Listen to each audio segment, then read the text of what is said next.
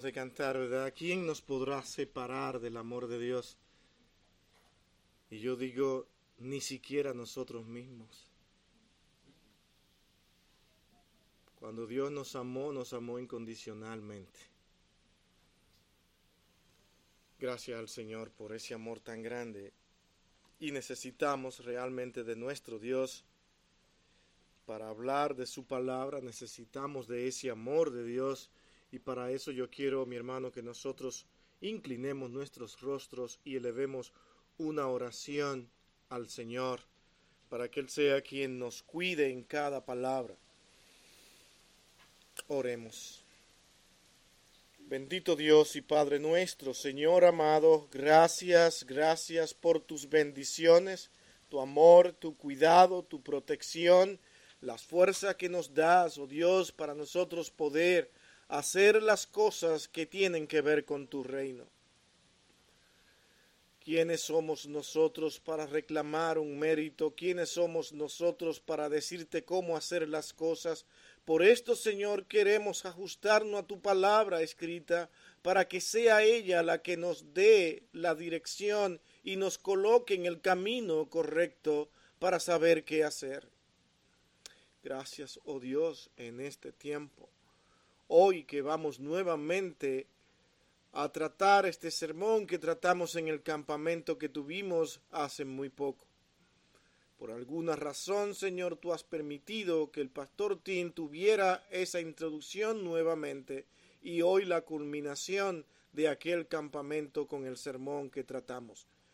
Aún así, Señor, te rogamos y te suplicamos que nuevamente sea de bendiciones para nuestras vidas al escuchar estas palabras que están escritas en tu santa y divina escritura. En tus manos, Señor, nos encomendamos. En el dulce nombre de tu Hijo amado Jesucristo, con gracias lo pedimos todo. Amén y amén. Alguien cerró la puerta, ¿no? Pero eh, me, me, recordó mucho esto de las puertas abiertas a la iglesia donde yo me crié. Nosotros nos criamos en una, o yo prácticamente nací ahí en una iglesia eh, caribeña, donde las puertas estaban abiertas. No era de las iglesias privilegiadas que tenían aire acondicionado. Ahora tienen aire acondicionado en la actualidad pero teníamos que abrir ventanas y todo, y eso permitía que el sonido de la calle se escuchara mucho. Y dije, wow, me estoy sintiendo como que estoy en esa primera iglesia nuestra. pasan los carros, todo lo escuchaba. Pero aquí estamos, mi hermano. Yo quiero, mi hermano, invitarle a ustedes a tratar un texto que para mí es de suma, suma importancia, porque es un texto que se le escribe a alguien que tiene la labor de dirigir, de enseñar a una congregación, a alguien que pastoreaba en Éfeso, muy joven, con bastante entendimiento de lo que era el Señor, su amor a Él era prácticamente algo que todo el mundo podía ver. Pero Pablo escoge estas palabras dadas por el Espíritu de Dios porque ellas también iban a venir hasta nosotros. Y quiero leerla nuevamente para hablar de lo que es la vida de integridad y santidad en un pastor que ha decidido trabajar para el Señor Hablando de santidad, como hablamos en esa última ocasión en el campamento, podemos ver que sin sumisión espiritual, sin disciplina espiritual, realmente no se puede llegar muy lejos. De tal manera que Pablo le recomienda a Timoteo que haga estas cosas que encontramos en primera a Timoteo capítulo 4 versículos 7 al 8 y quiero que vayan conmigo y que nosotros todos pongamos nuestras mentes aquí, que pensemos, que analicemos en cada una de estas palabras, no porque la voy a estar repitiendo yo, no porque la voy a estar declarando aquí nuevamente, sino porque es la palabra de Dios y tenemos que pensar en cada principio aquí establecido. Pablo recomienda a Timoteo, aquel pastor de la iglesia en Éfeso, de la siguiente manera Desecha las fábulas profanas y de viejas. Ejercítate para la piedad, porque el ejercicio corporal para poco es provechoso.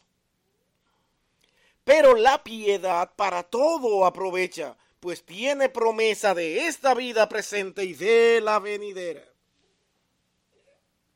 Tenemos mucho que tratar. Pastor, hombre que desea trabajar en el ministerio, tenemos mucho que aprender de esta carta en sentido general. Tenemos que analizar muchas cosas cuando nosotros pensemos en un ministerio. Y vamos a, estar, vamos a estar hablando de algunas cosas interesantes en este pasaje y recordando que en aquel campamento Dios ordenó las cosas como Él quiso. El pastor Tim trajo una lista de versos de enseñanzas que nos, nos ayudaron a ver por todo alrededor de las escrituras lo que era la santidad y el requerimiento de Dios como llamado a ser santo. Para ser santo necesitamos nosotros observar nuestros medios, dónde estamos, dónde nosotros vivimos, para que en medio de cada relación humana se vea el nombre de Cristo reflejado con nuestras vidas y diciendo, yo pertenezco a Cristo. Yo vivo para Él, ya sea así en la familia, en el matrimonio, en general, en la iglesia, en el trabajo, y los pastores tienen que dar ejemplo de que ellos viven en santidad. Alguno podrá decir, bueno, esto es, los pastores tienen que ser maravillosamente ejemplares, único, pero yo tengo muchas cosas que hacer, muchas cosas en las que ocuparme. Sí sé que debo ser santo, pero no es tanta la obligación como se le requiere a los pastores. Creo que eso sería un análisis realmente muy temerario, peligroso y al mismo tiempo falso. Porque si los pastores están llamados a dar ejemplo, es para que la congregación haga lo mismo. El propósito de todo esto es interesante ver cómo Dios llevó todo en el campamento. Después de nuestro hermano Tim nuestro hermano Juan Carlos hace un llamado a que nosotros debemos permanecer en la verdad, porque fuera de la verdad no podremos tener los resultados de la santificación. De tal manera que no hay más camino a seguir. Nos desviamos un instante y abrazamos el mundo. Las influencias del mundo son conocidas, patentes y vienen con muchas fuerzas a nuestras vidas porque nuestro estado de, de pecaminosidad nos hace ir tras ello con facilidad.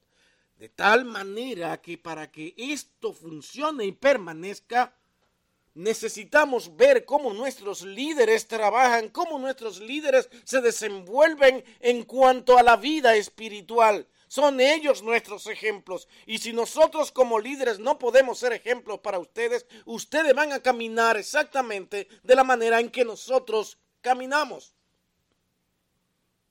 Algunos dirán, eso no es verdad. Porque yo tengo mi vida y tengo mi relación con Dios. Resulta que quien te va a estar dando a entender la palabra de Dios una y otra vez es ese mismo pastor y tú te puedes confundir al ver que su vida no es un ejemplo para ti. Te dará libertad para tú decir, bueno, si eso es Él, entonces yo puedo hacer esto. Porque así es como Satanás actúa. Te coloca en medios y tú ves los medios como ejemplo y te justifica. El pastor es una persona llamada a no dar justificación al pecado, porque él se somete a Dios. Por eso es que el título de hoy le hemos puesto sumisión espiritual. Podríamos ponerle también como disciplina espiritual, lo cual también parecería un sinónimo, pero yo quiero ver esas dos palabras, sumisión y disciplina, pero dándole más importancia a la palabra sumisión, porque yo no puedo ser una persona disciplinada si primero yo no dependo de Dios en todo lo que voy a hacer. Según todos nosotros con claridad podremos apreciar, mi hermanos, que hay mucha literatura que habla de espiritualidad, de integridad, de un llamado a vivir para Dios en gran manera. Y debemos leerla y nos edificamos con ella. Pero muchas veces noto tristemente que se habla muy poco de su misión espiritual y se define muy poco también lo que es la palabra piedad mencionada aquí en este verso. Permítanme mencionar esta palabra no para ser visto ni notado en griego, que es la palabra eusebia, piedad, sino con el sentido de que ustedes entiendan su seguro significado. Y Pablo usa esta palabra aquí. Veamos cómo la define el diccionario ilustrado o los diccionarios ilustrados bíblicos, que de verdad cada pastor debería tener un diccionario en su casa y los hermanos también deberían de tener un diccionario bíblico. Pero me llama la atención que tanto el diccionario bíblico como también el diccionario secular definen prácticamente de la misma manera esta palabra piedad. Y nos dicen que es una palabra que por lo general se define como devoción religiosa y reverencia a Dios. Hasta aquí. Y diríamos, tremendo. Eso es. Pero se queda la palabra piedad con una devoción religiosa o reverencia a Dios únicamente, esto prácticamente queda de mano del hombre. El hombre hace una devoción religiosa, se organiza de acuerdo a lo que la iglesia le diga y todo el mundo lo puede ver santo. Puede mostrar una reverencia ante un momento dado, pero eso no significa que él esté llevando una vida de piedad. Someternos a ciertos ritos no significa que mi vida está santificada, porque lo que en verdad define esta palabra piedad no es más que realmente entender que es una disciplina espiritual y sumisión a Dios en toda integridad. Depender de Dios. Yo no dependo de mí para hacer lo que tengo que hacer para Dios. Cuando cantamos esta última canción y traje el comentario, cuando hablamos de que nada nos podrá separar del amor de Dios, ni aún nosotros mismos, debe llevarme a mí a entender que aún todo lo que yo haga lo estoy haciendo porque Dios me permitió, me preparó y hizo posible que yo pudiera permanecer en Él. Pero esto no ocurre si primero nosotros no entendemos cuál debe ser nuestro acercamiento a Dios. Esta sumisión o disciplina espiritual por lo menos posee dos elementos que requieren una práctica. Una práctica constante, no ocasionales, no de vez en cuando. Y esto lo vamos a estar mirando en cada uno de nuestros puntos que vamos a tratar con respecto a esto de la sumisión espiritual que no es otra cosa más que una guía hacia una vida santa. Son la oración y la meditación en la palabra de Dios. Estos dos elementos mencionados a la, a la, larga de las escrituras son indispensables para el pastor y también para la congregación. El pastor debe tener esto en cuenta, que no hay nada más importante para él que tener una oración constante y un estudio de la palabra de Dios. Como dijera Spurgeon, cito nuevamente estas palabras de él. De manera corta, él dijo que la oración es el delgado nervio que mueve el poderoso brazo de Dios.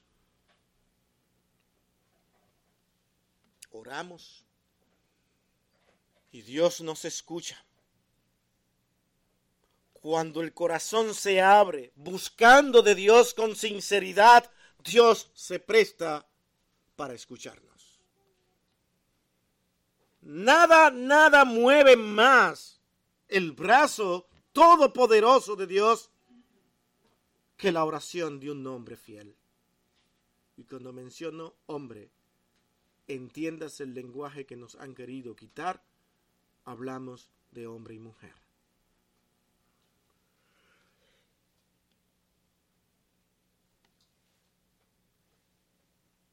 De manera que si nosotros queremos saber lo que implica santidad, tenemos que hablar de sumisión y disciplina espiritual. Con relación a todo lo que es esta sumisión y disciplina espiritual y vida, y vida piadosa, piedad en todo lo que en verdad significa, quiero considerar aquí tres aspectos que van a salir directamente del verso bíblico que tenemos en nuestras manos. Este pasaje de 1 Timoteo 4, 7 al 8 me brinda la oportunidad de ver con claridad este primer aspecto de lo que es una vida disciplinada y sumisa a Dios. Mi primer encabezado.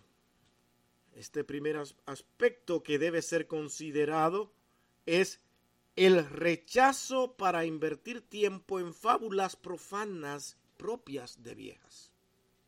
Con cuánta claridad habla aquí él. Aquí no hay nada que sea extraño ni alegórico.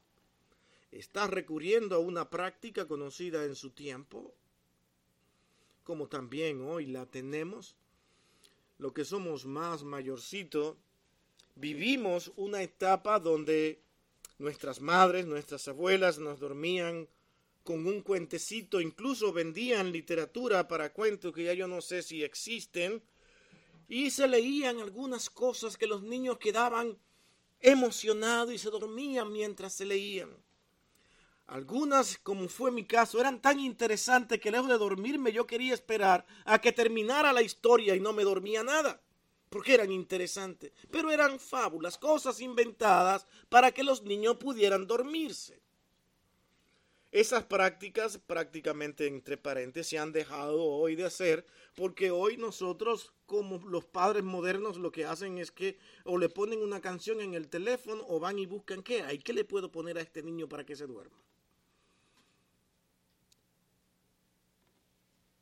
Pero Timoteo está haciendo aquí alusión a cosas inventadas que nada tienen que ver con la piedad, pero que las gentes muchas veces las creen. Porque suenan bonita, porque la persona que la dijo tiene un verbo y una facilidad de expresión impresionante, y eso tiene que ser verdad, porque lo dijo tan bonito.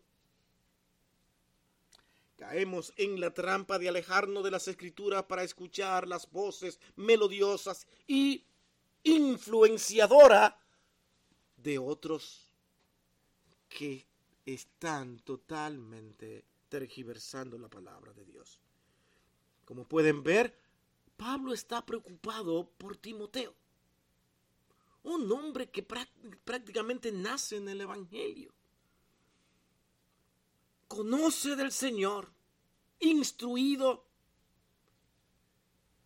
Y Pablo dice, Timoteo, desecha toda cosa que no tenga que ver con lo que Dios ordena. Analiza todas palabras y llévala a la voluntad y palabra de Dios que hasta ahora tú tienes escrita para que vea a Dios hablando a tu vida y tú puedas transportar eso, transmitir eso a la congregación para que no tengas el riesgo de traer cosas que suenen hermosas, bellas, atractivas y que a la gente le guste y que todos salgan contentos, pero sin nada de lo que Dios quiere que se haga. Qué responsabilidad tan grande la de un pastor.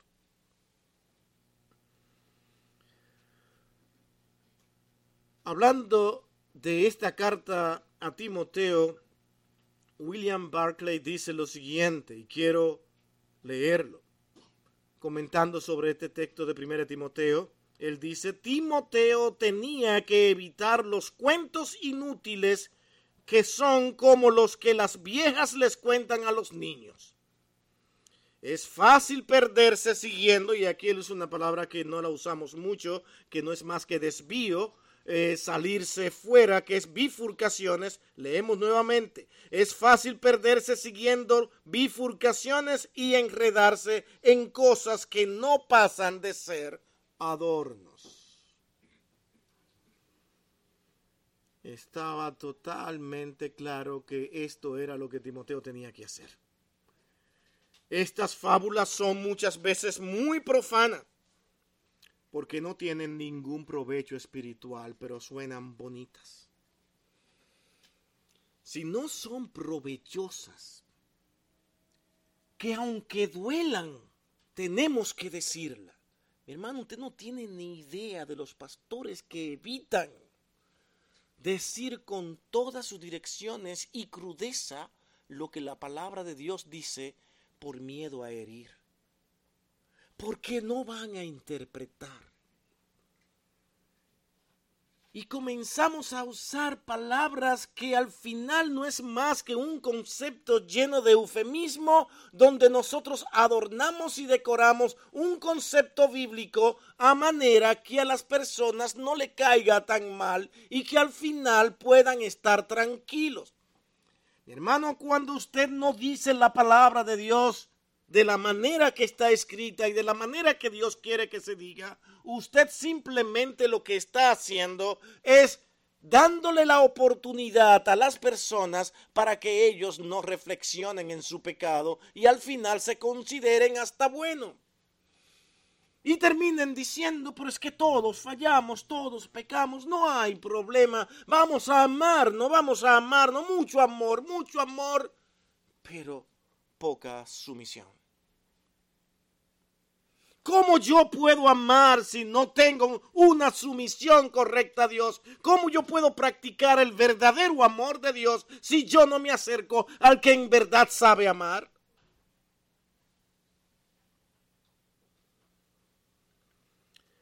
Hoy en día abundan los amantes de las especulaciones, tristemente. Hay abundante literatura sobre gente que ha soñado Se ha soñado con el infierno. Se ha soñado que ha ido y ha vuelto. Y cuando escriben un libro ni siquiera tiene que ser famoso. La gente va y lo lee, lo busca y lo compra porque esto es extraordinario, una experiencia nueva. Algunos incluso, como lo que algunos que conozco, podría dar nombre, pero solamente comenzaron haciendo un escrito de cosas como esta, de cosas que ellos vivieron en mucho más allá después de haber muerto y vuelto otra vez a la vida. Después de ahí le dio oportunidad de ser conocido y hoy continúan escribiendo más libros sobre diversos tópicos.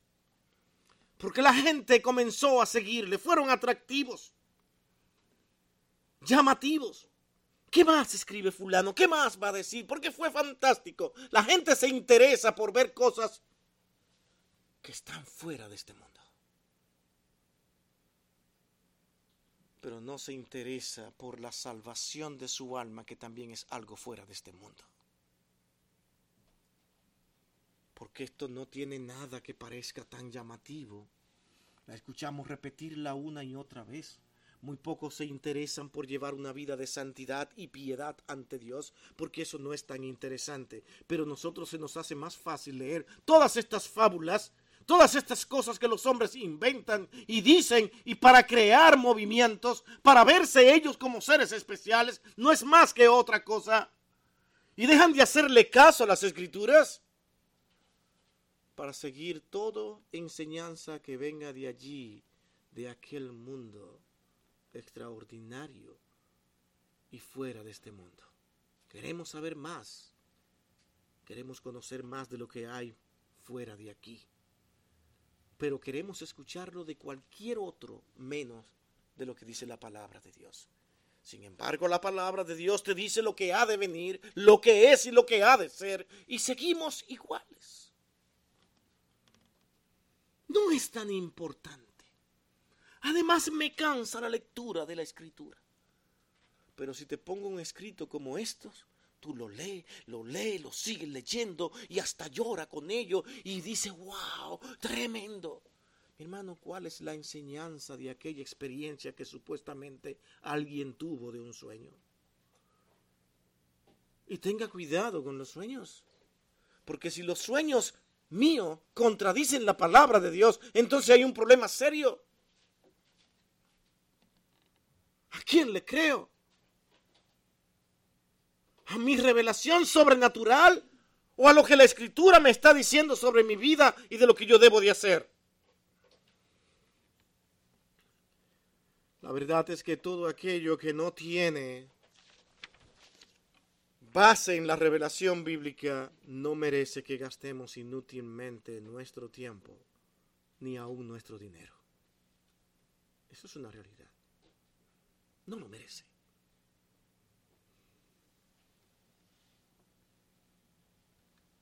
Segundo elemento, hermano, pastor, pastores, diablo de esta manera porque nunca sabemos quién nos escucha a través de estas redes. Tú que aspiras a un ministerio, el texto nos da más informaciones a través de esta palabra que Pablo dirige a Timoteo.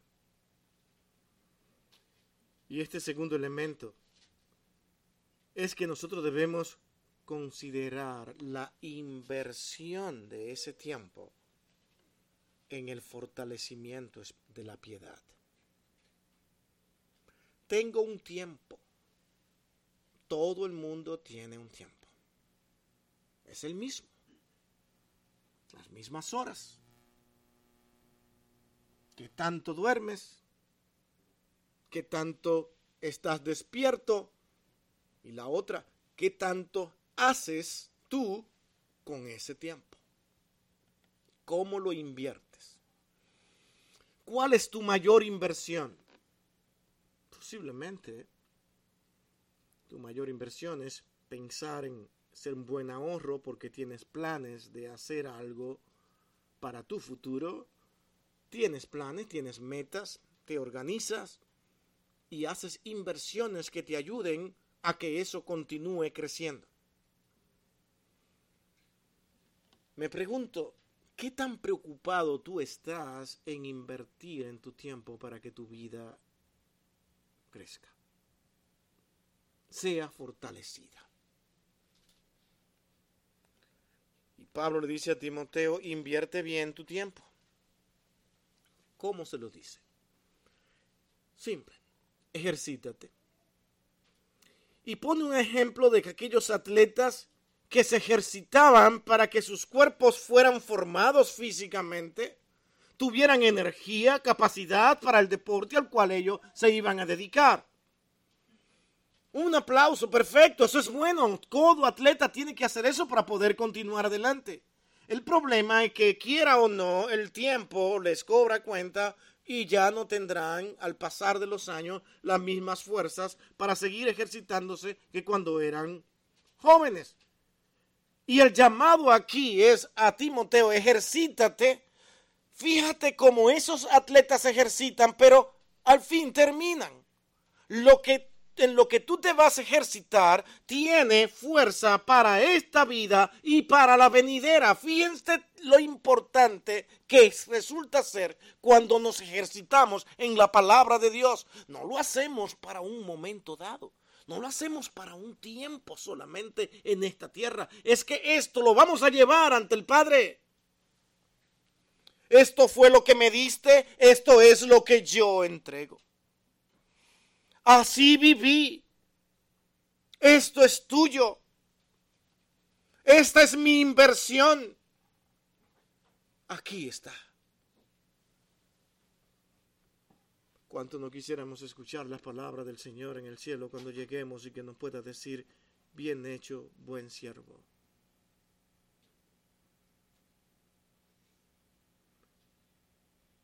Pero estamos tan empeñados en hacer cosas para esta tierra que nos olvidamos de que nuestra vida no es de este mundo.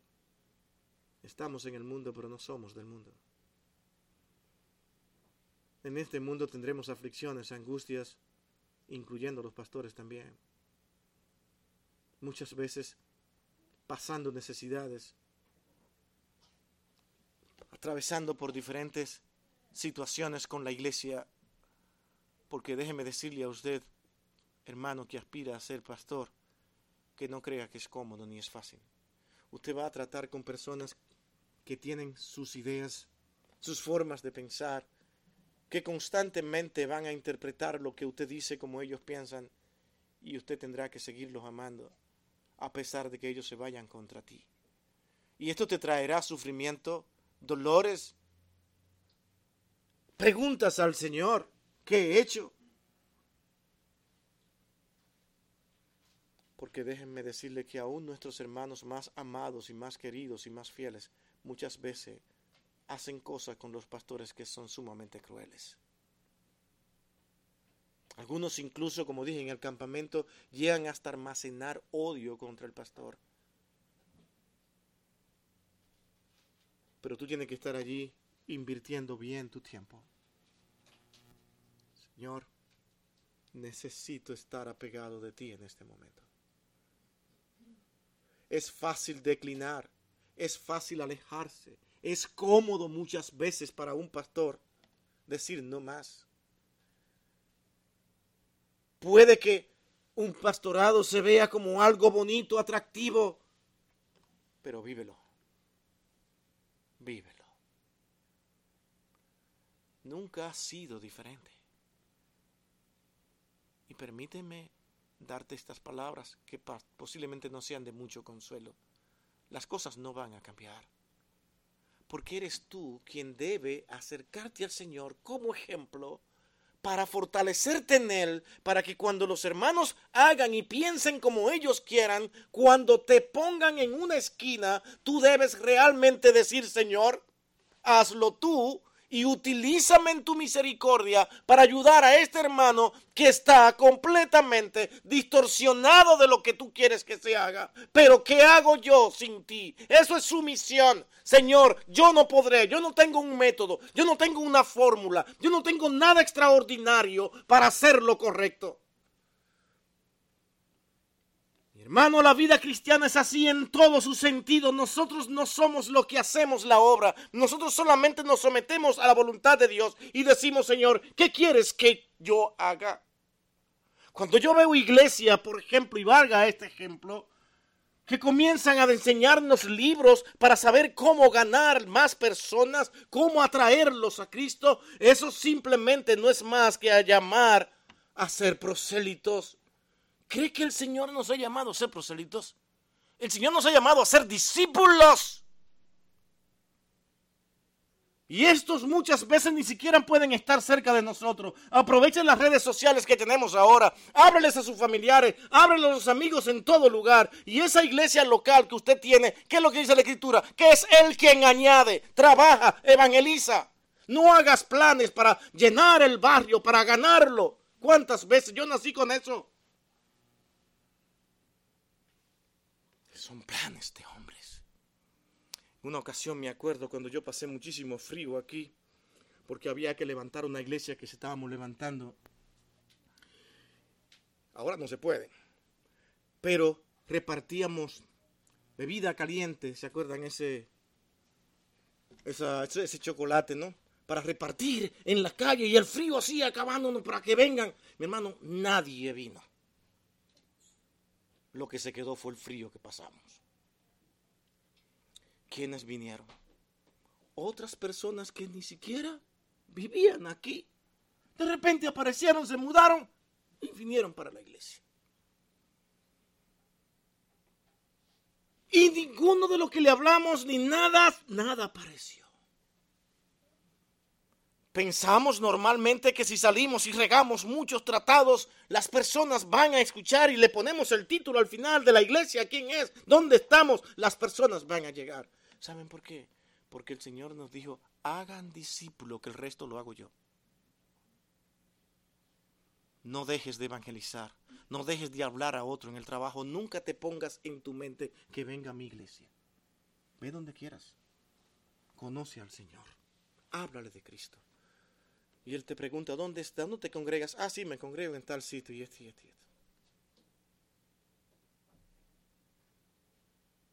Estamos distorsionando lo que Dios nos ha mandado hacer. Y todavía no lo entendemos. Planes y planes y métodos y métodos. Libros de colores. Cada persona tiene un color. Hay que estudiar los temperamentos para saber cómo hablarle. Queremos ganarnos las personas. Eso no es invertir bien nuestros tiempos.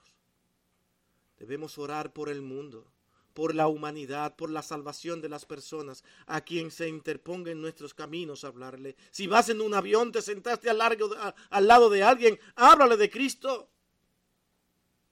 Esa persona, no sé, tú no sabes dónde vive. Y la estás queriendo hacer un prosélito para tu iglesia. Le estás presentando a Cristo. ¿Qué tal si tú me das tu número en lo que son estas redes sociales para que continuemos hablando? Si tienes inquietudes, estoy aquí para ayudarte, evangelizar, hablar, hacer discípulos.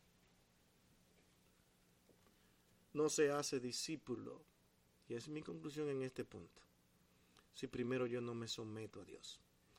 Si yo no hago lo que tengo que hacer. Que es decir, Señor, ¿Qué hago? ¿Lo que yo quiero o lo que tú quieres? Solamente pregúntate esto.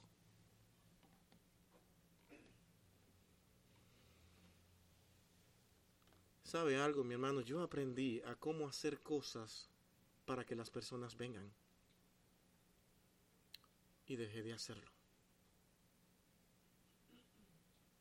Porque me daba cuenta que lo que hice en el futuro no era más que tener muchas personas las cuales luego exigirían diversión, movimientos. Hoy no, el servicio estuvo muy triste, muy opacado, porque no hubieron números especiales, nadie cantó, no invitaron a nadie especial, siempre lo mismo de siempre. ¿Sabe que Los verdaderos creyentes no van detrás de eso. Verdadero creyente viene a adorar a Dios, donde una sola canción ya le resolvió su vida ya se sintió alegre, contento, no necesita de muchas cosas estruendosas, porque a él lo mueve su amor a Dios y su integridad a Dios. Hermanos, recordemos algo importante en esta inversión de tiempo y, ese, y es leer a Hechos 6, 1 al 7. Que todo esto dicho valga. Porque no entendemos lo que es en el tiempo que tenemos utilizarlo para ese servicio a Dios que debe ser efectivo. Los apóstoles pensaron en eso en una ocasión dada, en este pasaje de Hechos 6, 1 al 7, y mirando ese versículo 4, debe ser para nosotros un motivo para hacer un alto. Ellos vieron que estaban muy ocupados en muchas cosas. Estaban llenos de cosas que hacer. Y dicen, pero vamos a delegar. ¿Por qué delegaron? No podemos hacerlo todo. Noten sus palabras. Miren su preocupación. Noten esa preocupación de ellos. Dicen, y nosotros persistiremos en la oración y en el ministerio de la palabra. Prioridad para ellos. Todo es importante, pero hay que delegar. tú que quieres ministerio, te vas a encontrar con lo siguiente. Y con este verso dice, eso es lo que voy a hacer. Voy a empezar a delegar para entonces yo tener más tiempo y entregarme a lo que es la oración y el ministerio de la palabra de Dios.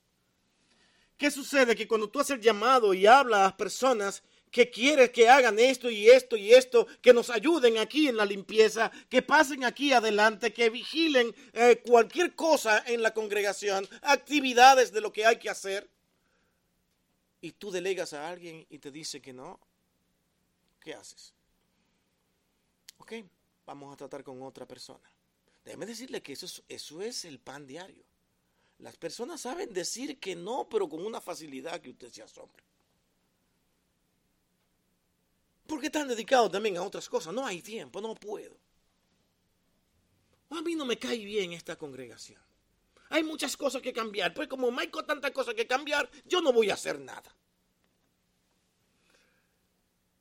Usted se acerca a otra persona y le dice que no. Entonces, ¿dónde queda usted? Bueno, pues le toca hacerlo todo. Pero usted siempre estará esperando, Señor, envía a alguien que me ayude. Y cuando estas personas llegan, ¿saben? Asómbrese usted que quiere ministerio. Y usted lo ve con entusiasmo y gozo y esa persona tiene disposición de decir, mi hermano pastor, ¿en qué te puedo ayudar? Yo quiero trabajar para la obra del Señor. Entonces tú lo pones. ¿Sabe qué pasa? Ah, sí, mira, ahora, ahora está muy inclinado hacia esa persona. Porque llegó y ese no es su ídolo ahora. Sí, así no es, eh. Cuidado con eso, dejando camino real por vereda. Pero es que tú nunca hiciste nada. Nunca quisiste, aunque se te delegó hacerlo. No lo hiciste. Y el pastor necesita urgentemente una ayuda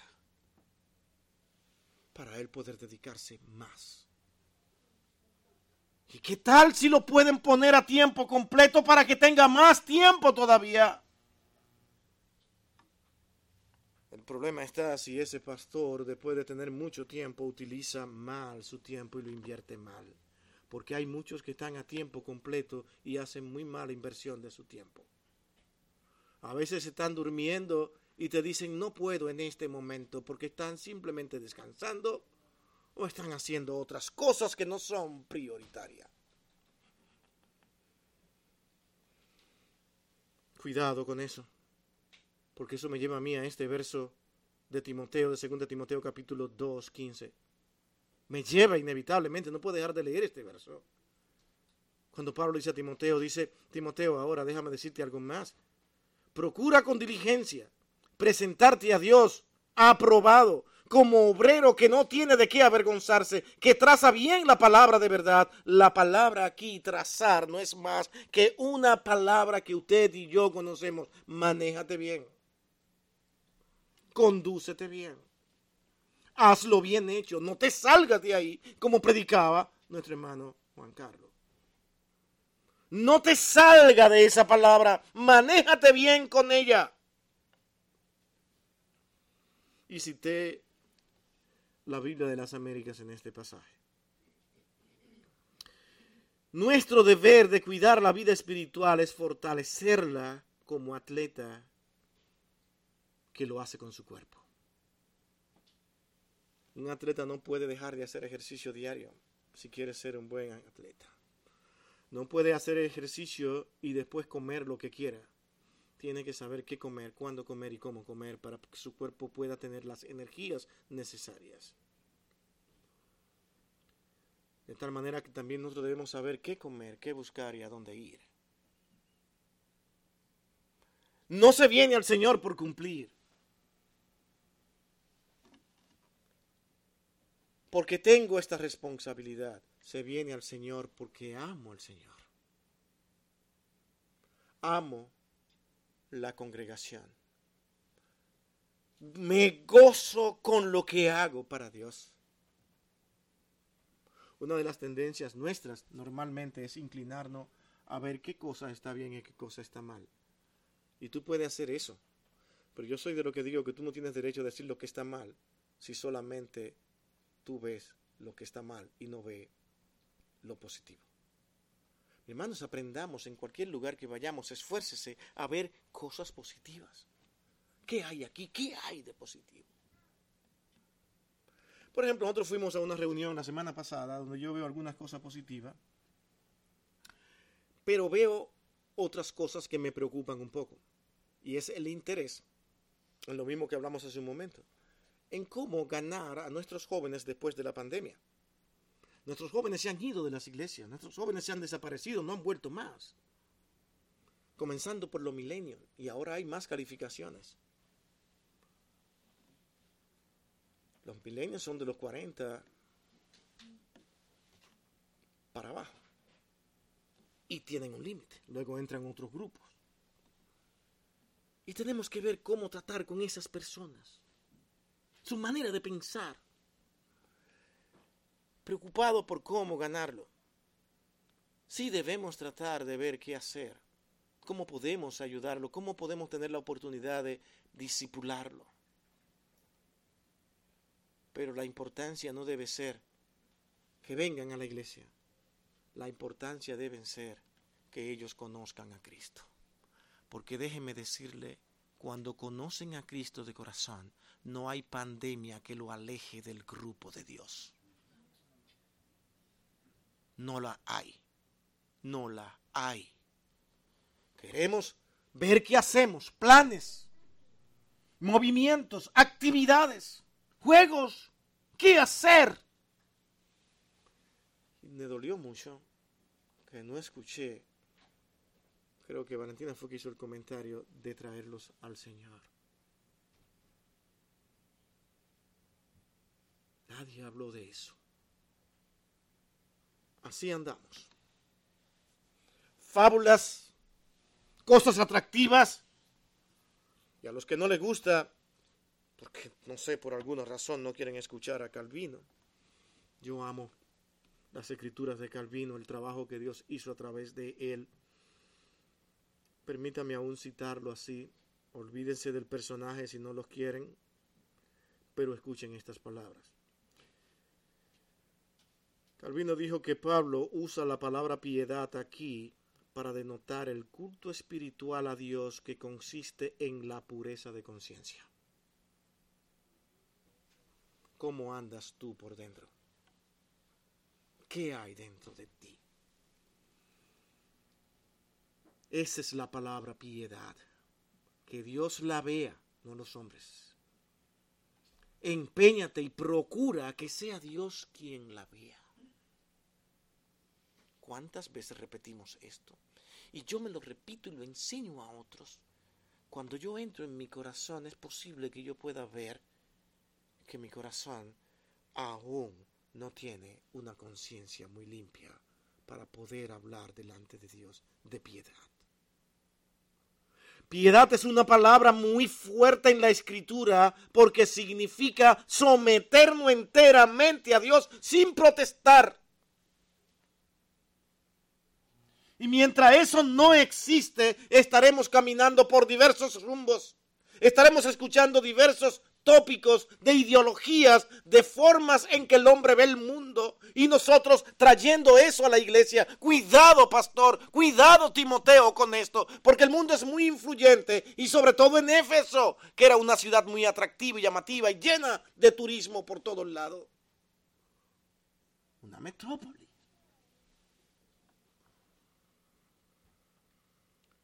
Tercero y último aspecto que debemos considerar y volviendo al tiempo, ahora hablemos de la administración del tiempo que tenemos.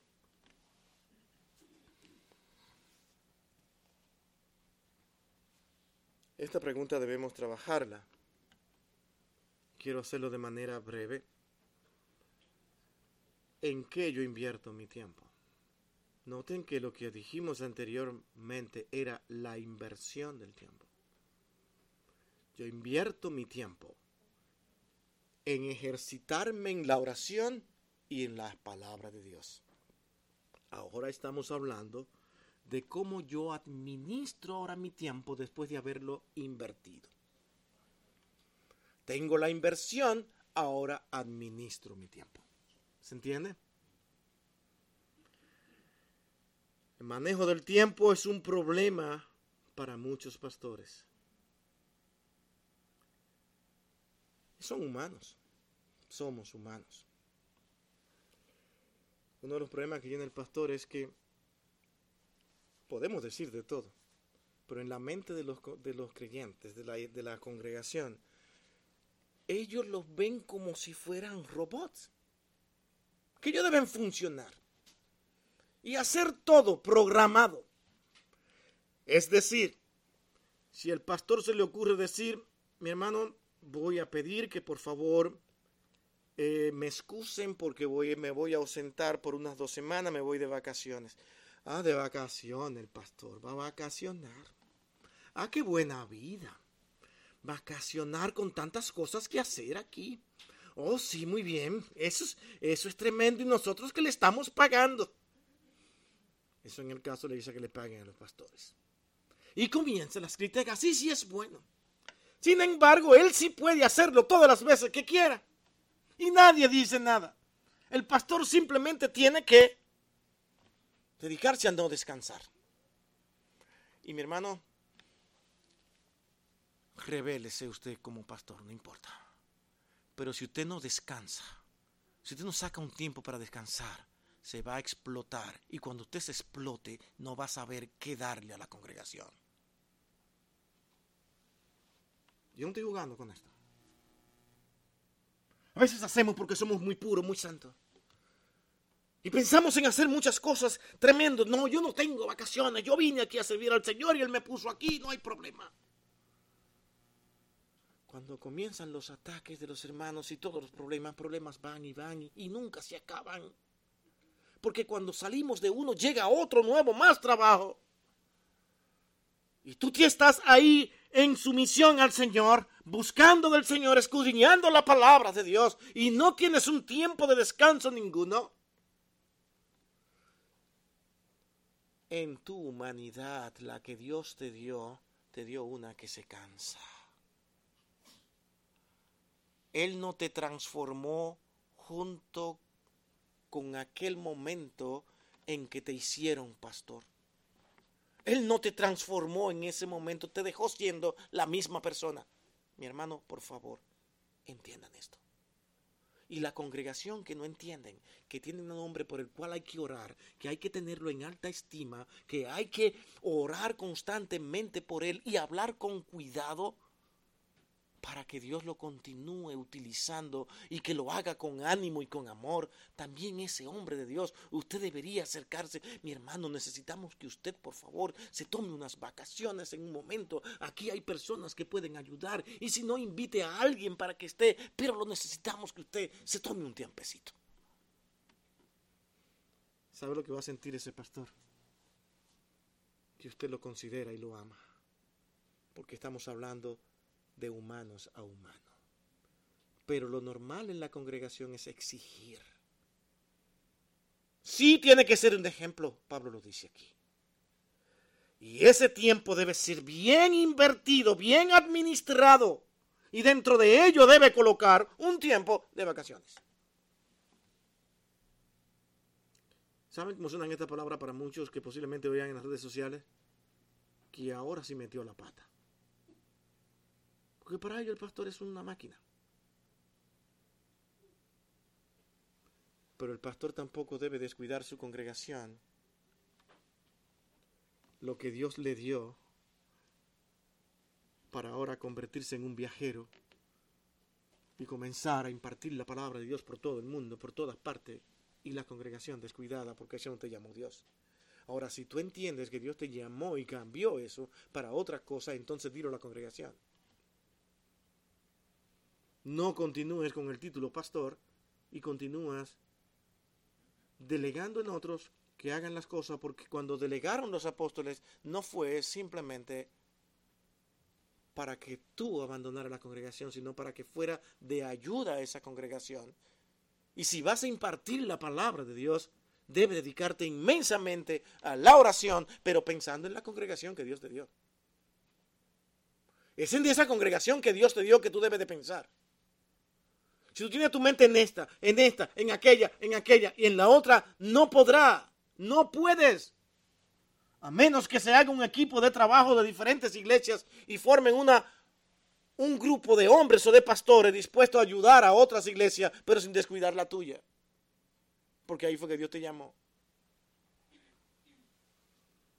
Esa es la realidad. Por eso Pablo en sus viajes misioneros se encargaba de que alguien quedara a cargo de esa congregación. Porque su ministerio era otro. Los apóstoles establecieron la prioridad que era orar y predicar la palabra. Pero esta responsabilidad es de Él hacia los demás.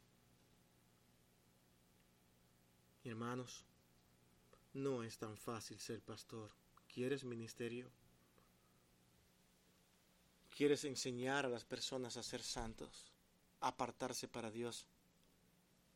Busca tu santidad busca la piedad.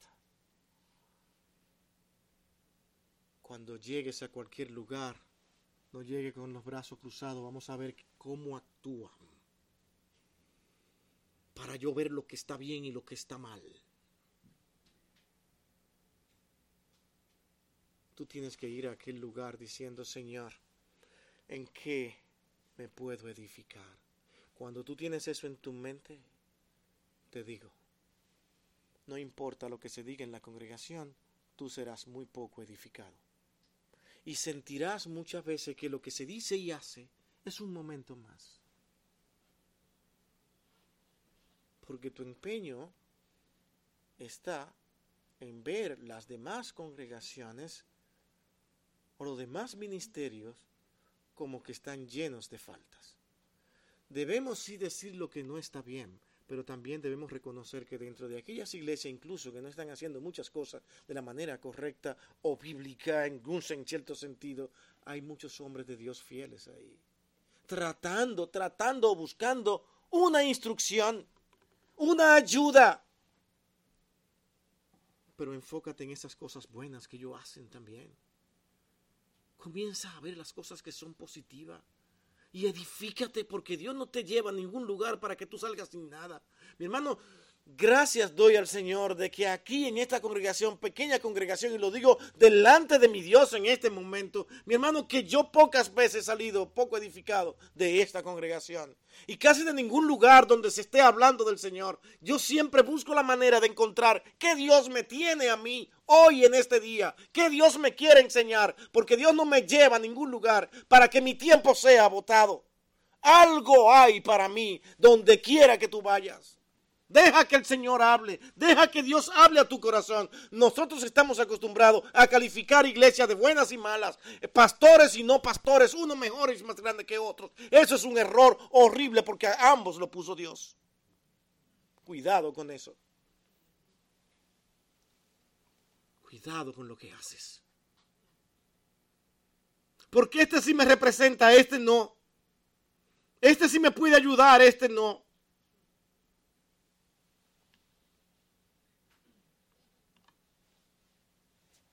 Lamento, Señor, que me hayas colocado en un lugar donde, ay, este pastor no me ayuda. ¿Por qué no me colocaste en este otro lugar que ahí sí hay? Ahí sí, por eso yo me dedico a fortalecer mi vida espiritual por las redes sociales. Y escucho muchos sermones, menos los de tu iglesia.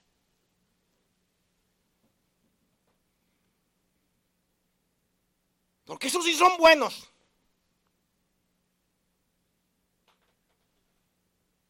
¿Sabes lo que tú le estás diciendo al Señor? En esa inversión de tiempo. Y lo vas a hacer como tú quieres. Porque fue un error del Señor llevarte a tal lugar.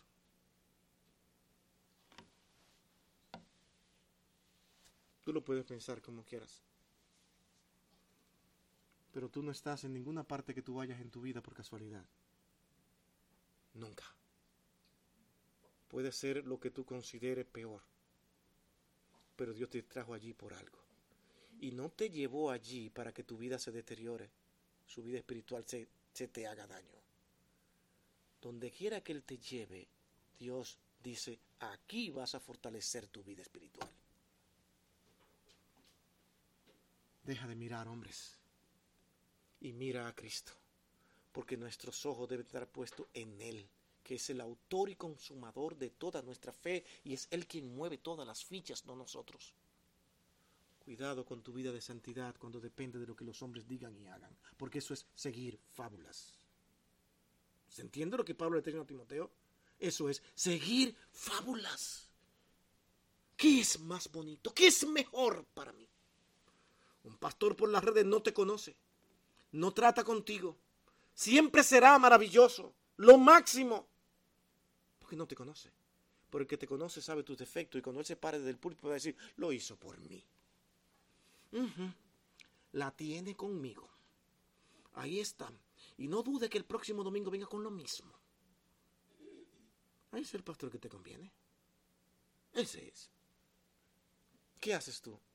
Bueno, una de las cosas que yo aprendí, y esto me costó, cuando yo veía que muchas cosas me caían a mí, el Señor me enseñó a no ver al pastor como malo.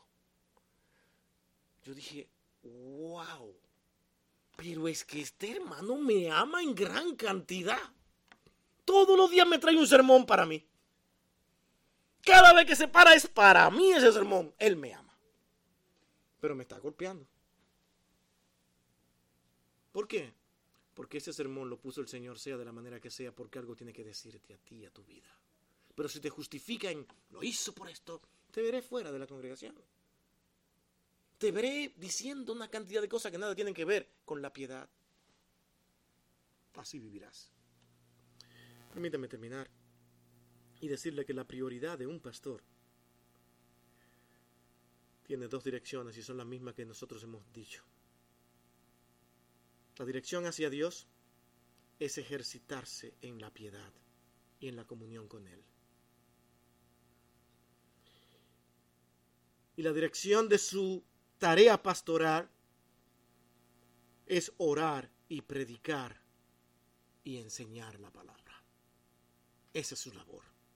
Dedicarse a eso mientras tenga el tiempo, utilizándolo bien, administrándolo bien y considerándose él como un ser humano con debilidades para que la congregación también aprenda a ver a un hombre con debilidades, con fallas, como usted y como yo, todos tenemos y tenemos que continuar adelante en este camino, agarrado de la mano, uno con otro, no separándonos, sino unidos. Y si usted como pastor no le enseña esto, sino que al menor comentario que alguien le haga de un hermano, se puso buena la cosa, vamos a hablar de ese hermano. Y usted no le diga qué podemos hacer, cómo lo ayudamos. ¿Está dispuesto a trabajar conmigo para ayudar a esa persona? Y cuando usted sienta que le quitó el ánimo de la conversación, dé gloria a Dios, porque la cosa no iba a ir bien. No incentive el ataque a los demás en Cristo, porque su deber es que la palabra de Dios crezca en el corazón de cada creyente y que crezca en abundancia. Esa es la labor de un pastor. Si no puede hacer eso, y si se preocupa tanto por sí mismo, el lunes va a renunciar. Porque Dios se encargará de hacerle la vida interesante para que usted entienda a dónde Él lo ha llamado. Es a trabajar con personas que son pecadoras usted no encontrará ángeles en la iglesia. ¿Qué dicen las personas que buscan una excusa? Van a las iglesias. No vuelvo más. Están llenos de hipócritas. Bueno, es posible que haya llegado uno más. Porque así somos. Necesitamos todos ayuda, incluyendo el pastor. Y él debe ser el ejemplo de piedad y santidad ante el Señor. Vamos a orar. Bendito Dios y Padre nuestro, gracias por tu palabra. Este verso que no puede ser olvidado, ni por pastores ni por la congregación. Ayúdanos a invertir nuestro tiempo, ejercitarnos en tu palabra y disciplinarnos en sumisión y obediencia a ti. Porque nada podemos hacer separado de ti. Tú eres la vid y fuera de ti absolutamente nada podemos hacer. Señor, llévanos a nuestros hogares pensando en estas cosas, porque nada es casualidad aquí hoy. Largo o corto el sermón, canzón o no canzón, así lo permitiste tú. Ayúdanos, oh Dios, a poder hacer las cosas para glorificarte a ti y no para complacernos a nosotros mismos. Cuídanos y guárdanos, Padre, porque te lo pedimos en el dulce nombre de tu Hijo amado Jesucristo. Amén.